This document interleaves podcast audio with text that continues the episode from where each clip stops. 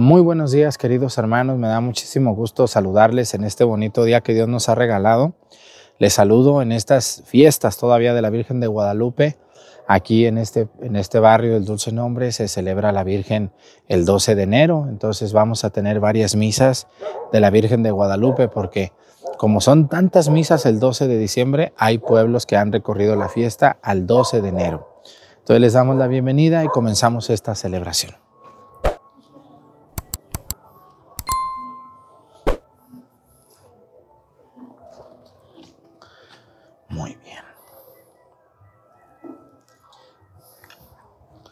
Reverencia a la cruz. Avanzamos.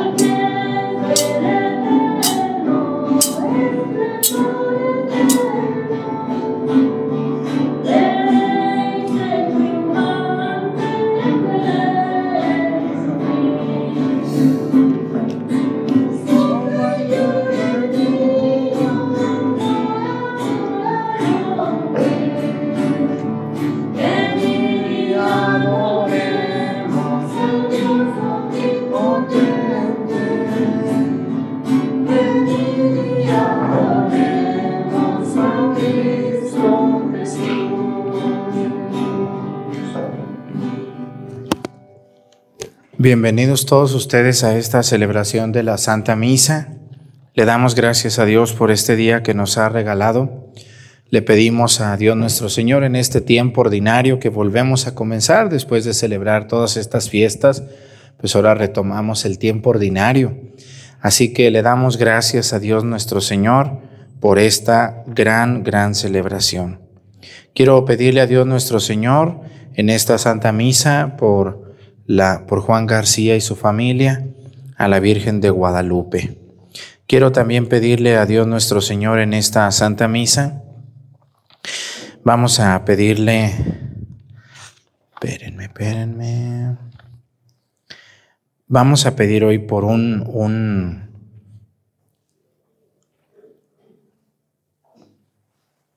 un país donde sabemos que nos ve bastante gente Hoy quiero pedir por el, por el país de Bolivia. Pedimos por nuestros hermanos bolivianos que nos ven allá, por los que ya no viven en Bolivia, viven en otro país, pero nos ven. Que Dios bendiga a su país. Y quiero pedirle a Dios también hoy por un estado donde nos ve bastante gente. Vamos a pedir, es uno de los estados donde más nos ven, el estado de México. Vamos a pedir por su capital Toluca, los que allí nos ven por Tlanepantla, por Huizquilucan, por Naucalpan, por Iztapaluca, por Chalco, por Texcoco, por... ¿Cuál me falta? Chimalhuacán. ¿Otro que se acuerden del Estado de México? Nezahualcóyotl, Ecatepec. Son ciudades sumamente pobladas y mucha gente nos ve allí. ¿Cuál otro se acuerdan ustedes del Estado de México? Que no haya dicho. Iztapan de la Sal, ¿cuál otro? Pues hay muchos más, ¿no? Eh, Tenancingo, este, Villa Guerrero. No, pues son más de 100 municipios, así que pues no los puedo decir todos, discúlpenme, pero un saludo a nuestros hermanos del Estado de México. Que Dios bendiga a su estado, los proteja. También Cuautitlán, también Izcali y, y, también y muchos más, ¿no? Entonces, de verdad, discúlpenme, se me van a olvidar y ahorita me van a echar malo, pero aguántense las ganas de echarme malo. Mejor tranquilícense, pídanle a Dios para que me quite esto, que no se me olvide tanta cosa. Quiero pedirle a Dios hoy por todas las personas que trabajan en las carreteras, Todas las personas que trabajan en carreteras cobrando las cuotas de carretera, los que limpian carreteras, los que las construyen, los que son policías de caminos, de carreteras, las personas que venden en la carretera. ¿Cuánto trabajo da una carretera? Pedimos por los que arreglan baches, ¿verdad? Para que se pongan las pilas y se apuren también, ¿verdad? Vamos a pedirle a Dios por todos los que trabajan en las carreteras o en los caminos también. Pues vamos a comenzar nuestra celebración en el nombre del Padre y del Hijo y del Espíritu Santo. La gracia de nuestro Señor Jesucristo, el amor del Padre y la comunión del Espíritu Santo esté con todos ustedes. Pidámosle perdón a Dios por todas nuestras faltas. Yo confieso ante Dios Todopoderoso y ante ustedes hermanos que he pecado mucho de pensamiento, palabra, obra y omisión. Por mi culpa, por mi culpa, por mi grande culpa. Por eso ruego a Santa María, siempre Virgen, a los ángeles, a los santos y a ustedes hermanos, que intercedan por mí ante Dios nuestro Señor. Dios Todopoderoso tenga misericordia de nosotros, perdone nuestros pecados y nos lleve a la vida eterna.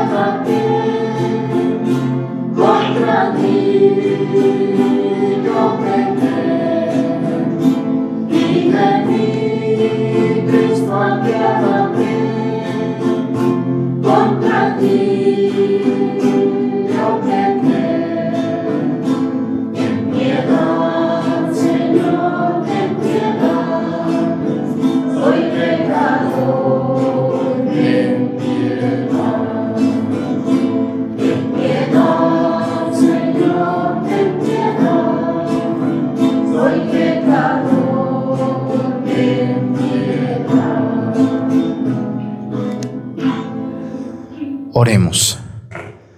Acompaña, Señor, con celestial piedad los anhelos y las súplicas de tu pueblo para que conozca lo que debe poner por obra y lleve a cabo con firmeza lo que ha conocido. Por nuestro Señor Jesucristo, tu Hijo, que vive y reina contigo en la unidad del Espíritu Santo y es Dios por los siglos de los siglos. Siéntense un momentito, por favor.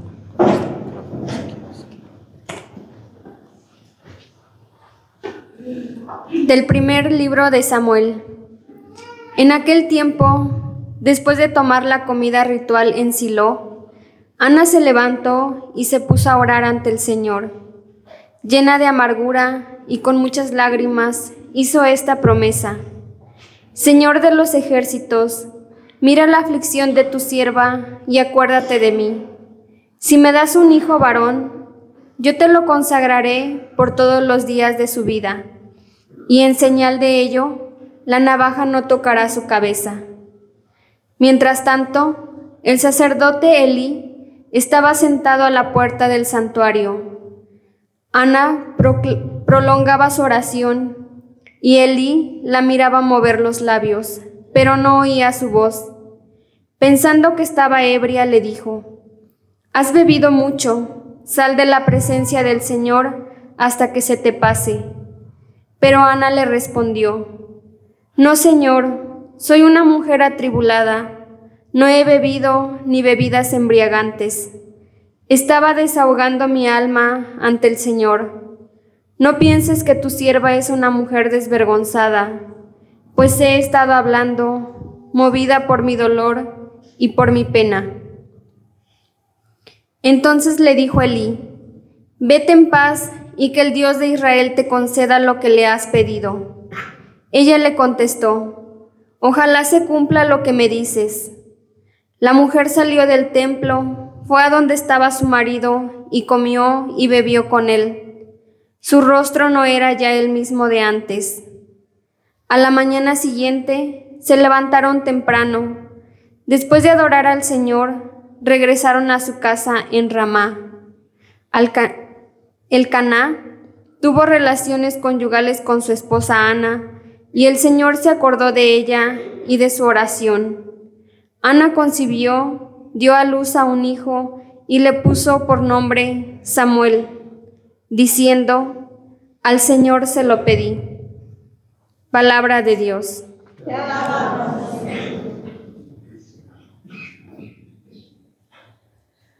Mi corazón se alegra en Dios, mi Salvador. Mi corazón se alegra en Dios, mi Salvador.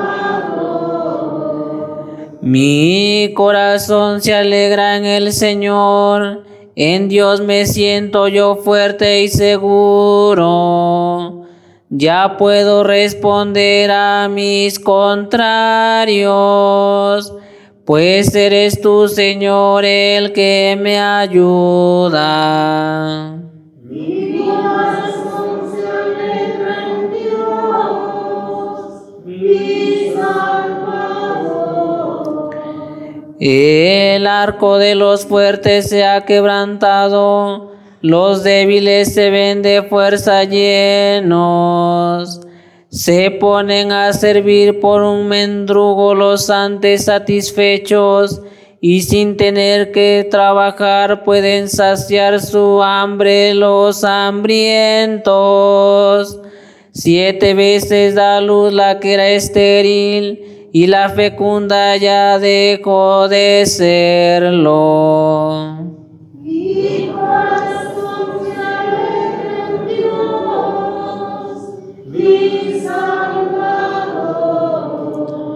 Da el Señor muerte y vida, deja morir y salva de la tumba. Él es quien empobrece y enriquece, quien abate y encumbra.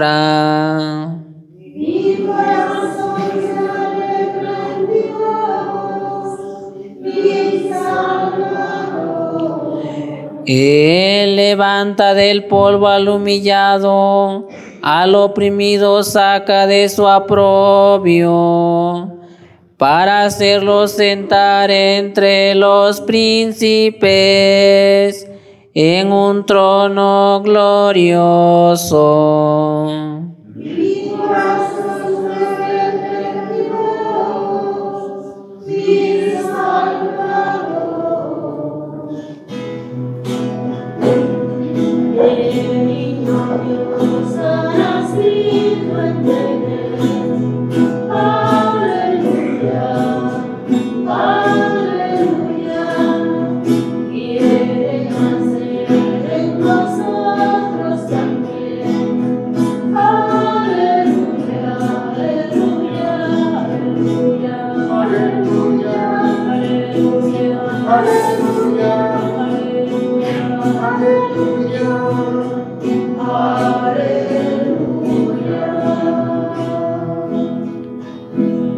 Reciban la palabra de Dios no como palabra humana, sino como palabra divina, tal como es en realidad. Aleluya, aleluya, aleluya, aleluya, aleluya, aleluya,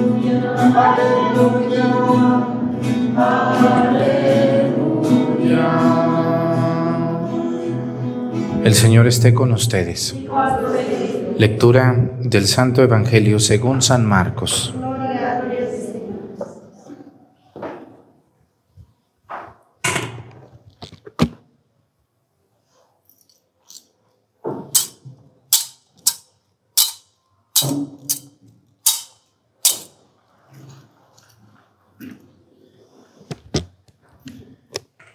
En aquel tiempo se hallaba Jesús en Cafarnaúm y el sábado fue a la sinagoga y se puso a enseñar. Los oyentes quedaron asombrados de sus palabras, pues enseñaba como quien tiene autoridad y no como los escribas. Había en la sinagoga un hombre poseído por un espíritu impuro que se puso a gritar. ¿Qué quieres tú con nosotros, Jesús de Nazaret? ¿Has venido a acabar con nosotros? Ya sé quién eres, el santo de Dios. Jesús le ordenó, cállate y sal de él. El espíritu inmundo, sacudiendo al hombre con violencia y dando un alarido, salió de él. Todos quedaron estupefactos y se preguntaban, ¿qué es esto? ¿Qué nueva doctrina es esta? Este hombre tiene autoridad para mandar hasta los espíritus inmundos y lo obedecen y muy pronto se extendió su fama por toda Galilea. Palabra del Señor. Siéntense un momento, por favor.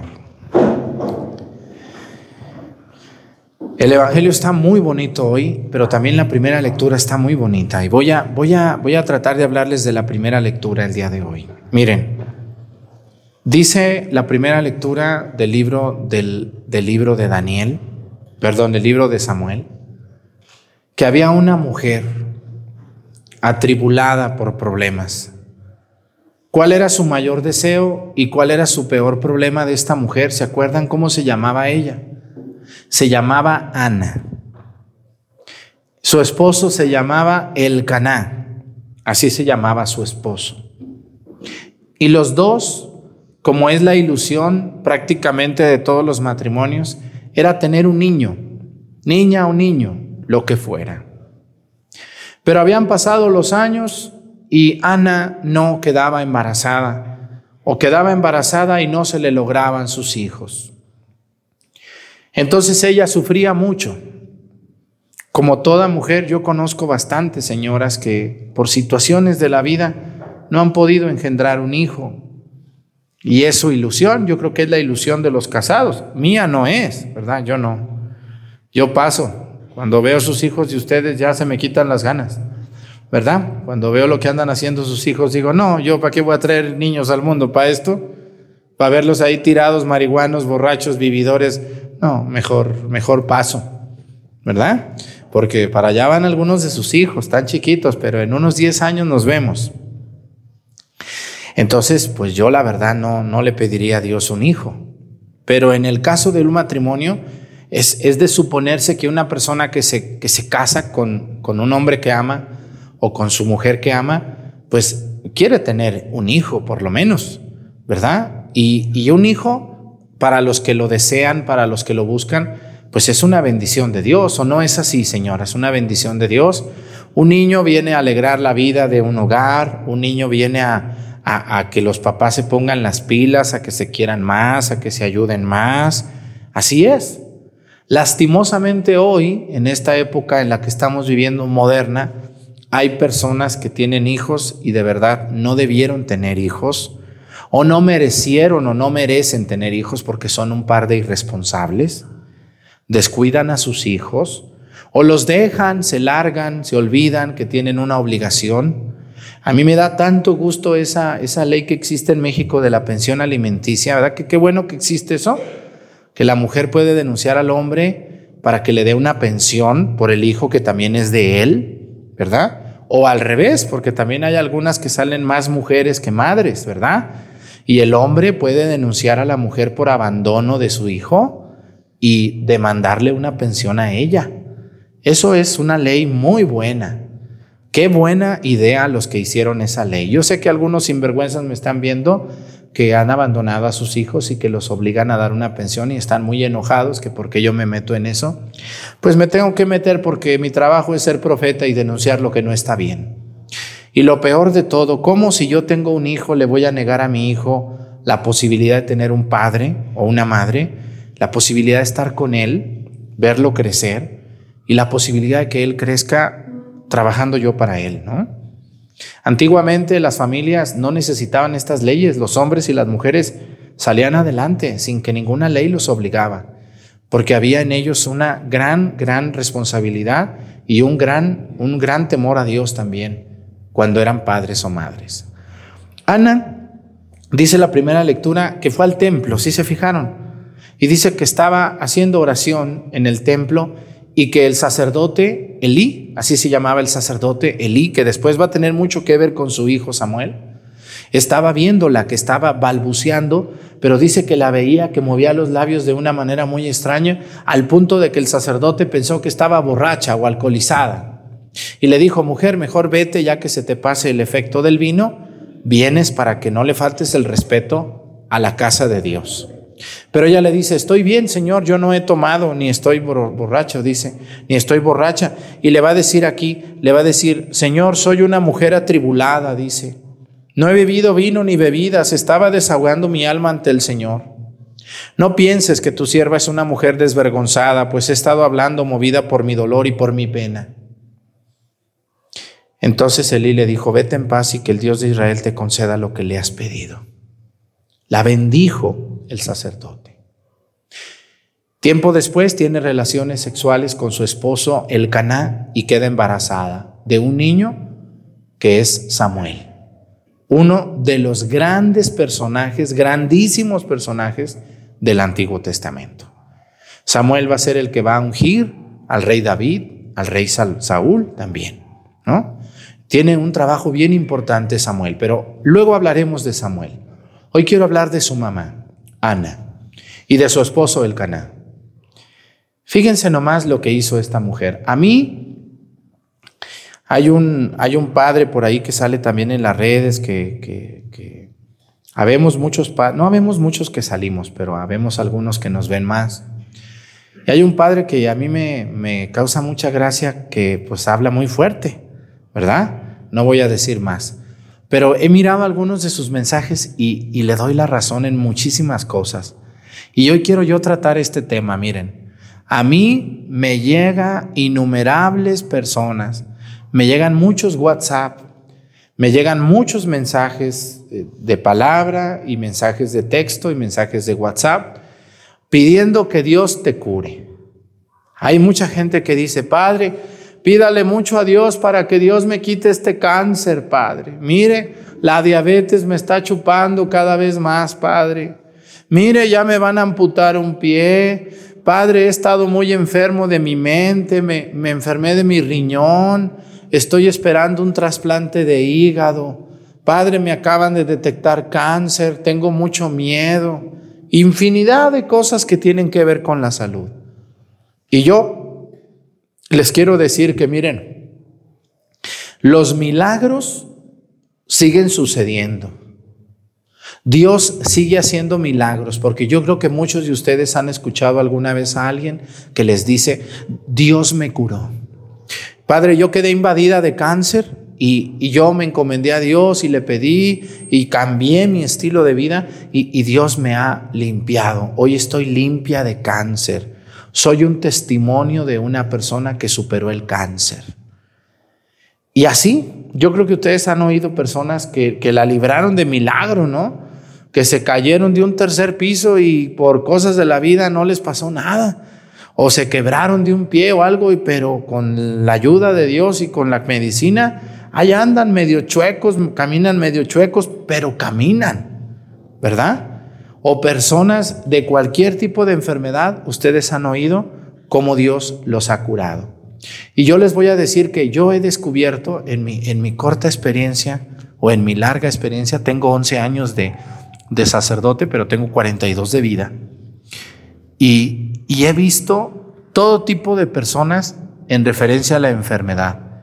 Y lo que sí les puedo decir es que las personas, es que para que una enfermedad se cure, para que una enfermedad se cure o para que suceda un milagro de salud, se necesita un 50% la medicina La medicina, el ejercicio, el cuidar la alimentación, un 50%. Y saben yo que he visto en mi experiencia, y el otro 50% es fe en Dios, confianza en Dios, encomendarse a Dios. Una cosa sin la otra es muy difícil que se cure una enfermedad. Es muy difícil. O sea, si yo estoy enfermo, claro que tengo que ir con un doctor y claro que me tengo que tomar la medicina y claro que tengo que cambiar mi alimentación, cerrar la boca, dejar de tomar ciertas cosas que me están haciendo daño y debo de hacer un poquito de ejercicio o descansar, lo que me diga el doctor. Eso es la mitad de la curación. Las medicinas, las terapias, lo que me pida el doctor o la doctora, lo tengo que hacer. Pero el otro 50% yo he visto que es la fe que esa persona le tiene a Dios. Ana quería quedar embarazada y ¿qué hizo? ¿Fue con el brujo? ¿Fue con el hechicero? ¿Eh? Le hicieron una limpia. ¿Qué hizo Ana? Fue al templo, llorando, con fe, y le pidió a Dios que le concediera ser madre. Recibió la bendición del sacerdote llamado Elí y le dice que se haga como lo que tú quieres, le dice así, vete en paz, dice, y que el Dios de Israel te conceda lo que le has pedido. Ella le dijo, ojalá se cumpla lo que me dices. La mujer tenía fe. Hoy tenemos muchas supermedicinas, superhospitales. Ustedes vayan, hay hospitales privados que son una, una cosa increíble. Hoy hay estudios de todo tipo de cosas. Yo me admira mucho esa máquina que no sé cómo se llama ahorita, no, no tengo el término médico aquí en mi cabeza, pero hay una máquina donde meten todo el cuerpo. No sé si han visto en la televisión que meten a la persona así como, como en un hoyo y luego esa máquina por dentro le, le, revisa como con un láser todo el cuerpo a la persona, desde el cerebro hasta los pies, ¿no? No me acuerdo cómo se llama esa, esa, esa máquina. ¿Ustedes se acuerdan? ¿No? Pero, pero entendemos qué es, lo entendemos. Entonces meten a la persona allí y luego esa máquina le revisa. Se tarda una hora ahí. Revisa desde las uñas hasta los cabellos. Y descubre enfermedades, cánceres, desgaste de huesos, órganos enfermos, todo, todo, todo, todo, todo descubre. Ya no necesitas ni rayos X casi, casi ni estudios de sangre. También se ocupan, pero casi con eso, casi, casi sale todo. Como si nos metieran una máquina, una, una cámara por la boca y entrara hasta el cerebro y los ojos y la nariz y todo. Es increíble la, la capacidad de las personas que crearon esto, mis respetos. Qué, qué, qué, qué maravilla. Cuesta mucho dinero, pues, pero, pero allí está. Pero a lo que yo quiero llegar, fíjense, esas máquinas pues están en los hospitales súper importantes, muy caros, donde va la gente muy rica. Y yo les quiero preguntar a ustedes, oigan, los ricos no se mueren. ¿Eh? Sí se mueren. Pero ¿por qué se mueren? Si tienen todo el dinero del mundo, tienen los mejores hospitales, tienen las mejores máquinas, tienen el mejor doctor del mundo, especialistas. Ahorita hay especialistas que del cerebro. Yo hoy, el otro día escuché un término de un doctor que es neurólogo y luego otro que, que el otorrinolaringólogo y luego que el especialista en riñones y que el tanatólogo y que el estomatólogo y que el, el, de los pulmones y, y, y ya los doctores, bendito sea Dios, se especializan en un órgano. O en una parte del cuerpo. Y, y, ya no estudian más que ese órgano para ayudarnos. Y yo digo, pues los ricos van con esas gentes, yo creo. Y, y te revisa que un especialista y luego a mí me platica la gente, ay, padre Arturo, le encargo porque tengo cita yo con el especialista que me van a revisar mis, oí mis oídos y que sabe cuánto. Y, Y después de un mes se torció la señora con toy otorrinolaringólogo y con toy especialista. ¿Qué pasó allí? Bueno, hay que partir del principio de que todos nos vamos a morir. No hay salvas, no hay solución. Pero yo he conocido aquí en Topiltepec señoras o señores que nunca van al doctor y están más sanos y más cuerdos que yo. El otro día hablaba con un dentista, ¿no? El otro día hablaba con un dentista que me decía, padre, mire, el otro día vino una señora de allá de tal pueblo, dice, y le revisé su dentadura, tiene 72 años la viejita. No tiene ni una caries, ni una enfermedad, no, no, no, no, no, es una dentadura perfecta. ¿Y cuántas veces cree usted que ha ido esa señora con un dentista? Le dije, no, pues no sé. Nunca había ido. Ave María Purísima. Nunca. Válgame Dios. No, pues sabe. Son cosas de la vida. ¿Qué les, ¿Qué les quiero decir yo a ustedes, hermanos? Que mucho tiene que ver la medicina. Claro, hay que atendernos, hay que ir con el doctor, hay que escuchar, hay que tomar medicinas, hay que cuidar nuestra boca, hay que cuidar lo que comemos, lo que tomamos y hay que hacer ejercicio. No vamos a vivir eternamente, pero nos vamos a conservar más tiempo y de mejor manera. Pero también hay que encomendarnos a Dios. A mí, me han, a mí luego viene gente y me dice, ay padre, yo estoy bien mala, me van a operar. Pero yo la veo en cada fiesta echando pozole, comiendo pan, tragando esto, tragando lo otro. Écheme la bendición, padre, porque yo creo que con la bendición de usted la voy a librar. ¿Sí creen que la va a librar esa mujer tragona, ese viejo tragón? Aunque le eche la bendición el Papa diez veces, si no cierra la boca, si no se toma la medicina y si no hace ejercicio, no hay que dejarle tampoco todo a Dios. Ay, lo que dice el Padre es cierto, de algo me voy a morir. Sí, de algo te vas a morir, pero no le hagas cosquillas porque es muy risueña la muerte. ¿eh? Hay, que, hay que pedirle mucho a Dios que nos cuide, que nos ayude, hay que escuchar a los doctores y hay que tomar medicinas y hay que hacer los tratamientos y también confiar mucho en Dios. Pobre de Dios, ¿se imaginan cuántos, cuántas personas enfermas, tragonas van y le piden a Dios un milagro y Dios dice, no, pues yo te quiero ayudar, pero tú no cierras el pico, mi hijo. ¿Ustedes no creen que Dios pensará eso? Sí. Y aunque, aunque usted esté muy rica, señora, y muy rico y puede ir a esos hospitales, si usted no no se encomienda a Dios, no va a suceder el milagro. Mucho tiene que ver también la fe que yo le tengo a Dios, Señor. Me voy a hacer unos estudios, te encargo mucho mi salud, quiero salir bien, quiero estar tranquilo, voy a tratar de moderarme, voy a cerrar mi boca, voy a ser una mejor persona. Así Ana logró de Dios quedar embarazada. Ella, yo estoy seguro que lo había intentado muchas veces, pero ¿hasta cuándo sucede el milagro? Hasta que ella va a rezar. Cuando ella va y reza y le pide a Dios poder quedar embarazada, sucede el milagro. ¿Ustedes creen que ella y su esposo no habían intentado tener relaciones para tener un hijo? Pero no sucedía, no sucedía el embarazo.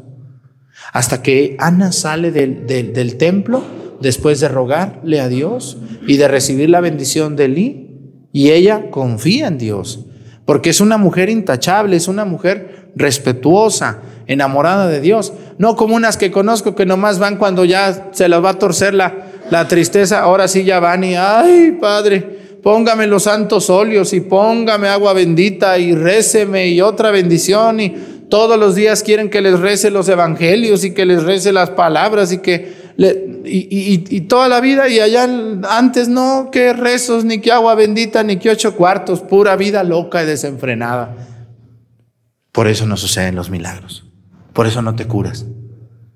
Porque tú nomás tienes fe, tu fe puesta en los doctores y en las en los medicinas y te has olvidado de poner tu fe en Dios. ¿Mm? Pero también pasa lo contrario. Personas que nomás quieren con puras bendiciones curarse. No, mi chula, cierre, cierre la boca. Ya no tome tanto refresco. Ya no come tanta manteca. Ya no trague tanto aceite. Cierre la boca, señora tragona, viejo tragón. Y cuídese. No, le quiere dejar todo a Dios ay, el padre Arturo me dijo que con el agua de San Ignacio me voy a curar. Sí, pero después del agua de San Ignacio te tomas, ¿sabe cuántas cochinadas? Pues pobre del agua de San Ignacio. no puede sola. O sea, cuenta mucho la bendición de Dios, pero también cuenta mucho nuestras malas prácticas.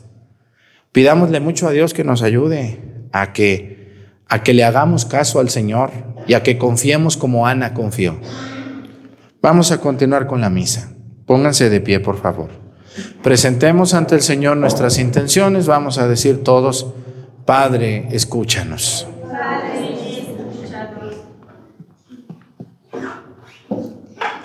por el Papa, los obispos, presbíteros y diáconos, para que el Señor les conceda la santa perseverancia y les permita anunciar la buena nueva en todos los rincones de la tierra. Roguemos al Señor.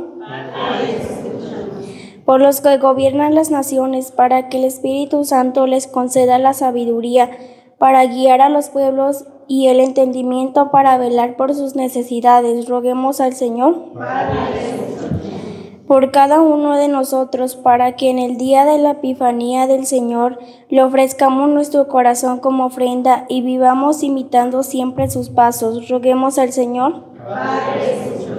Por todos los que sufren a causa de la persecución y la violencia por anunciar el reino de los cielos, para que el Señor les conceda la gracia de sanar su dolor y mantenerse firmes a su misión. Roguemos al Señor.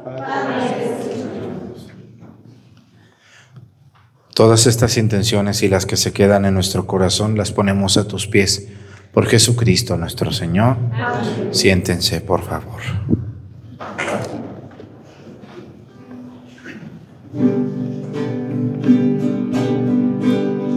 Presentamos pan y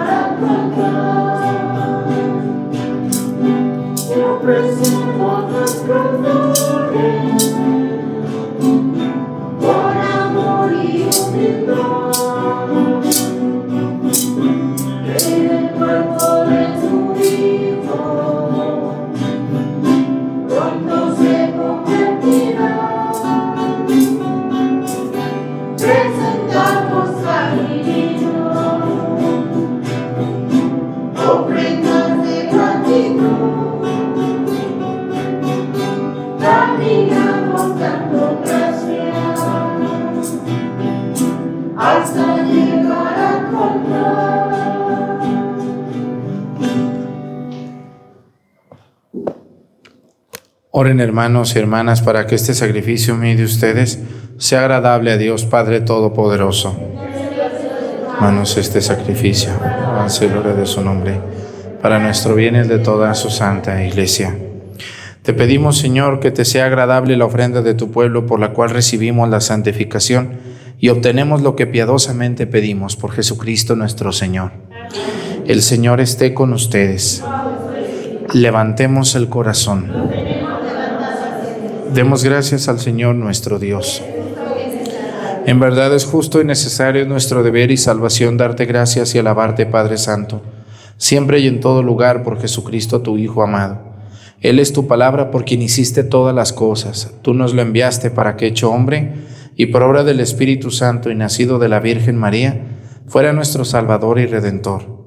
Él en cumplimiento de tu voluntad para destruir la muerte y manifestar la resurrección, extendió sus brazos en la cruz y así adquirió para ti un pueblo santo. Por eso, con los ángeles y los santos proclamamos tu gloria diciendo.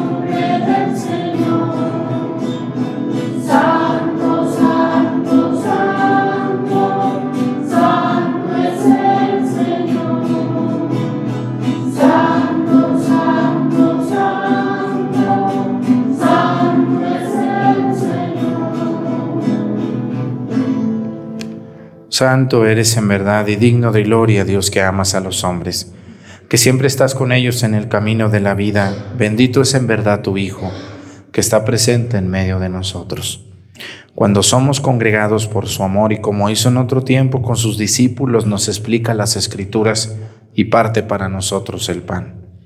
Por eso te rogamos, Padre misericordioso, que envíes tu Espíritu Santo para que santifique estos dones del pan y del vino, de manera que se conviertan para nosotros en el cuerpo y la sangre de Jesucristo nuestro Señor, el cual, en la víspera de su pasión en la noche de la última cena, tomó pan, te bendijo, lo partió y lo dio a sus discípulos diciendo, tomen y coman todos de él, porque esto es mi cuerpo, que será entregado por ustedes.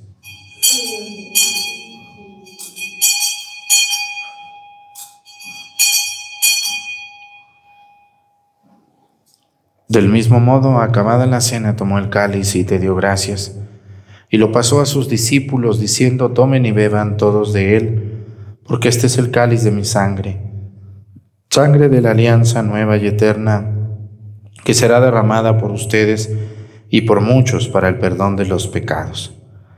Hagan esto en conmemoración mía.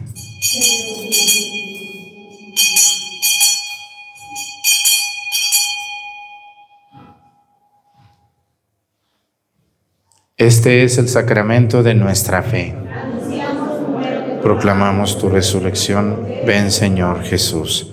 Por eso, Padre Santo, al celebrar el memorial de Cristo, tu Hijo, nuestro Salvador, al que condujiste por su pasión y muerte en cruz a la gloria de la resurrección, y lo sentaste a tu derecha, anunciamos la obra de tu amor hasta que Él venga, y te ofrecemos el pan de vida y el cáliz de bendición. Mira con bondad la ofrenda de tu iglesia en la que se hace presente el sacrificio pascual de Cristo que se nos ha confiado. Y concédenos por la fuerza del Espíritu de tu amor, ser contados ahora y por siempre entre el número de los miembros de tu Hijo cuyo cuerpo y sangre comulgamos. Renueva, Señor, a tu iglesia con la luz del Evangelio. Consolida el vínculo de unidad entre los fieles y los pastores de tu pueblo. Con nuestro Papa Francisco, nuestro Obispo José de Jesús y todo el orden episcopal para que tu pueblo brille en este mundo dividido por las discordias, como signo profético de unidad y de paz. Acuérdate de nuestros hermanos que se durmieron en la paz de Cristo, y de todos los difuntos cuya fe solo tú conociste, admítelos a contemplar la luz de tu rostro y dales la plenitud de la vida en la resurrección. Y terminada nuestra peregrinación por este mundo, concédenos también llegar a la morada eterna donde viviremos siempre contigo y con Santa María, la Virgen Madre de Dios. Con los apóstoles y los mártires y en comunión con todos los santos, te alabaremos y te glorificaremos. Por Jesucristo, Señor nuestro.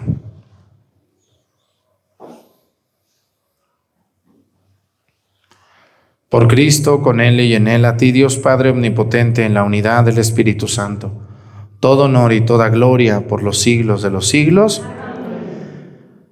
Fieles a la recomendación del Salvador y siguiendo su divina enseñanza, nos atrevemos a decir, Padre nuestro.